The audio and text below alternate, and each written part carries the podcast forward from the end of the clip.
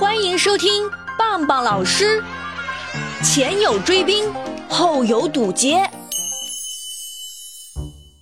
在上一集中，棒棒老师给我们排练合唱的时候，有个小贼把我们的声音给偷走了。现在我们跟着棒棒老师一起来追偷声音的贼，究竟能不能成功呢？今天就告诉你。忽然，最后一节车厢出了问题，那就是我的车厢。它先是剧烈的摇晃，接着轰的一声，和前面牛一的车厢脱节了。哦不不不，没有完全脱节，还连着 QQ 糖的糖丝。都怪我没有认真嚼那块 QQ 糖，我大声尖叫，可嘴巴张的都能放进一颗网球了，也没有一点声音。没有声音，棒棒老师就听不见。而连着桌子车厢的 QQ 糖丝也越来越细，眼看着就要断了。情急之下，我只能拿出水枪，噗的喷向棒棒老师。棒棒老师也抬头看看，他一定是以为下雨了。我紧张的只想上厕所，一咬牙向棒棒老师发起了猛烈的水枪攻击。棒棒老师摸摸后脑勺，终于发现了我的险情。他从口袋里拿出了十块年糕，整整十块年糕从前向后传过来，我以最快的速度接过来，全都粘在了两张桌子中间。这下可牢固了。哎，知道吗？我还在桌子车厢里跳上了一段街舞，嘿嘿，一点事儿都没有。我们的桌子飞车追过了一条条大街，追过了一个个小巷，路上行人的仰头率那是百分之百。我们也兴奋得满脸红光，一路上指手画脚。小本做着动作说：“我们追了九十九条街，九十九条巷子了，这些东西跑得还挺快的。”我恢复了体力，比划着说：“哼，小样儿，看你们往哪儿逃！”巴佳佳也用动作表示：“他们跑不动了，我都听到了他们喘粗气的声音了。”嘿嘿。棒棒老师拿出一把金粉。向天空中一撒，天空中出现了几个大字。这下轮到我们发威了。果然，逃跑的小风卷着我们的声音越降越低，声音们也累得呼哧呼哧喘粗气。棒棒老师也指挥着我们降低飞行，女生们在空中手拉着手，组成了一个半圆形的围栏。我们男生则像原始社会的勇士一样冲过去，大叫着追赶声音。这就叫前有追兵，后有堵截。偷声音的小峰一看这个架势，嗖的一下逃跑了，留下了乱七八糟的声音搅和在一起，被我们追赶的挤成了一堆。声音们惊慌失措的停在半空中，一个也没跑掉。这下好办了，棒棒老师控制桌子飞车在地上停稳，我们跳出车厢，拿出自己身上现有的东西：帽子、衣服、鞋子。扔到天空去，把疲倦的声音一个个扑了下来。接下来难题又出现了，刚刚全班唱的是同一首歌，现在满地的声音都一模一样，怎样区分谁是谁的呢？哎呀，连我这个高大威猛与聪明智慧为一体的捣蛋头都没办法的时候，比我聪明那么一丁点儿的棒棒老师就该出马了。谁的声音谁知道？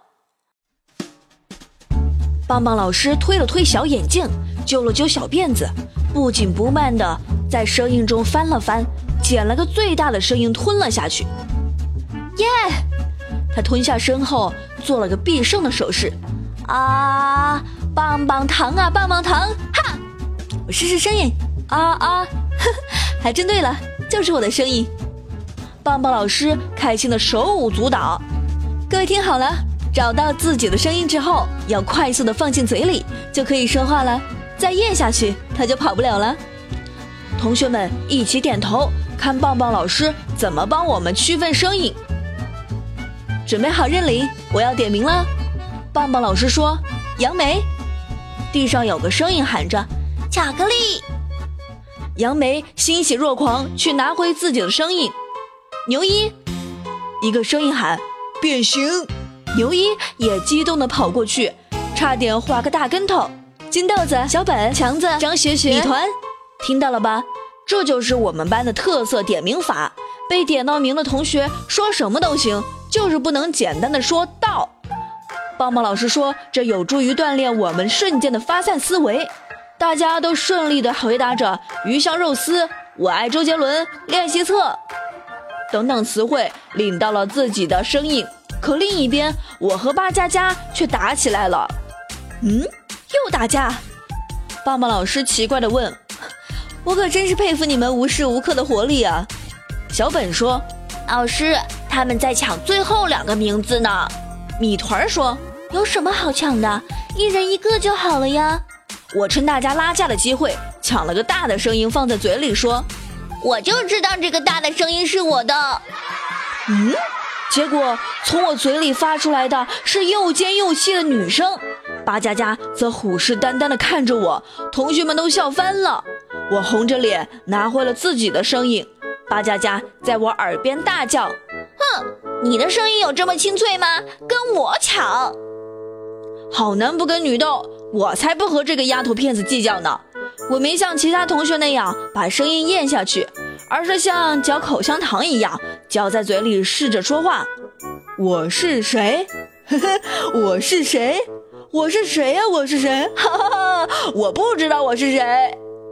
声音在嘴里转圈的感觉可真好玩。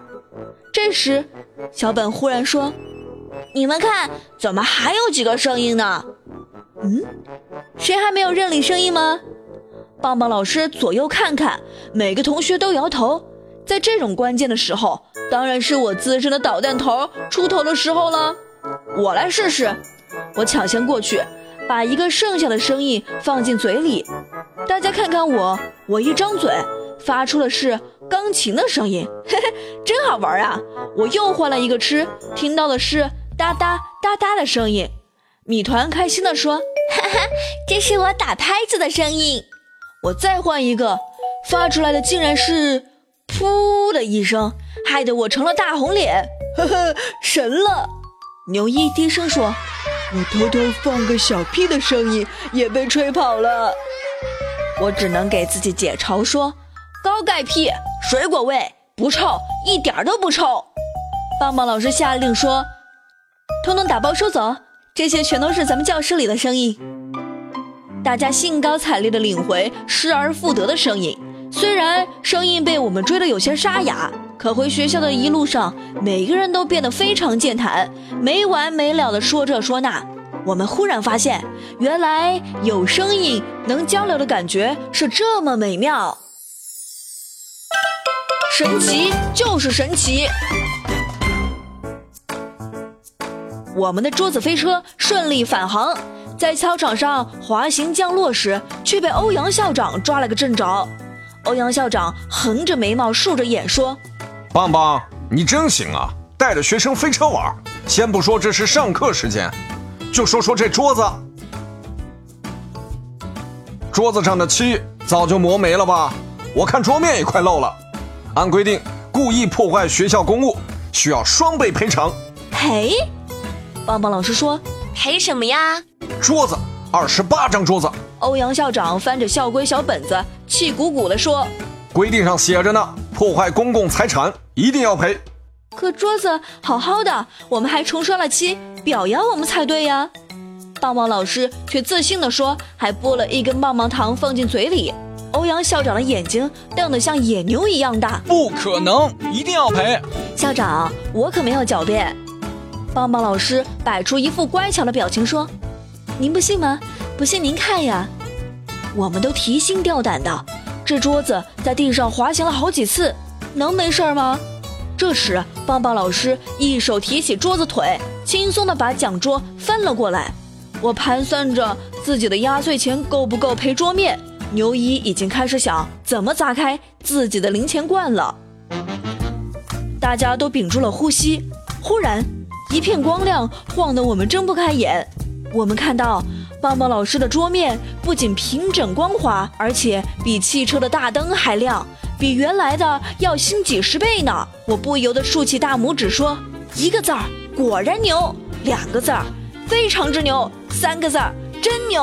呵呵呵，同学们这下放心了，都陆续把桌子翻过来，看到的是一排亮闪闪的桌面。不愧是神奇的棒棒老师，做出的事情绝对神奇。怎么可能？欧阳校长简直不敢相信自己的眼睛。我明明看见桌面在地上滑行了好几圈儿，怎么会没磨坏桌面？为什么还……棒棒老师得意地说：“ 神奇就是神奇，没有什么为什么。”我一时得意忘形，高兴地大喊道：“哦，胜利！”结果一直没咽下去的声音，腾的又飞了出去。我顿时傻了眼，任凭怎么跳也够不着再次飞到空中的声音。就在我欲哭无声的时候，悠悠球太婆来帮忙了。她说：“看我老太婆的吧！”只见她把悠悠球玩得呼呼响，然后一甩手，环绕世界的招数飞了出去。彩色绳子把我的声音准确抓获，平安的给拉了回来。悠悠球太婆做了一个武术收工的动作，我们都鼓起掌来。悠悠球太婆满意的点点头。又对欧阳校长瞪起眼睛说：“你呀，你不管好自己，还管别人！我要好好教育教育你。”我刚想跑，也被抓住了。哎，高大威，你也别走！找到声音不好好珍惜，我也得教育教育你。啊，不要了吧！棒棒老师救我！虽然我又被批评了。但我记住了棒棒老师的话，遇到事情不要着急，慢慢来想办法，总会有解决问题的途径的。连逃跑的声音都能被我们追回来，可见只要有目标，勇敢去追，一切皆有可能。棒棒老师魔法大讲堂第三讲：透明的肚皮。小朋友们，如果我们的肚皮是透明的。你会看到什么呀？跟我一起进入想象的空间吧！三、二、一。啊什么？你说看到了我今天吃的晚饭？可惜嚼碎了，看不太清楚。嗯，这个好像有点恶心哦。童话故事最好还是优美一些，好玩一些，幽默一些。比如说，你看看我的肚皮，里面有一艘飞船。它在我的肚皮里迷了路，正像没头苍蝇一样乱撞呢。你的肚皮里正在放映一部动画片，大概是你昨天晚上做的梦吧。你同桌的肚皮里有一只青蛙，正在呱呱的叫呢。呵呵，看来它是饿了。老师的肚皮里有…… 嘘，这是个秘密，留给你来写。一篇好童话就等着你来创造啦。好啦，小朋友们。我们下期再见吧，拜拜。